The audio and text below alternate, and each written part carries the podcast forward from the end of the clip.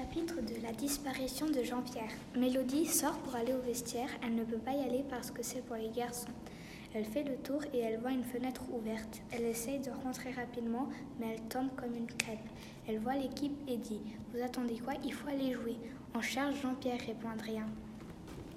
Est-ce que vous êtes allé vérifier aux toilettes? Oui, on est déjà allé chercher.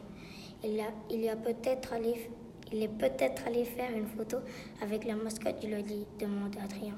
Adrien va vers la personne qui a le micro pour faire une annonce.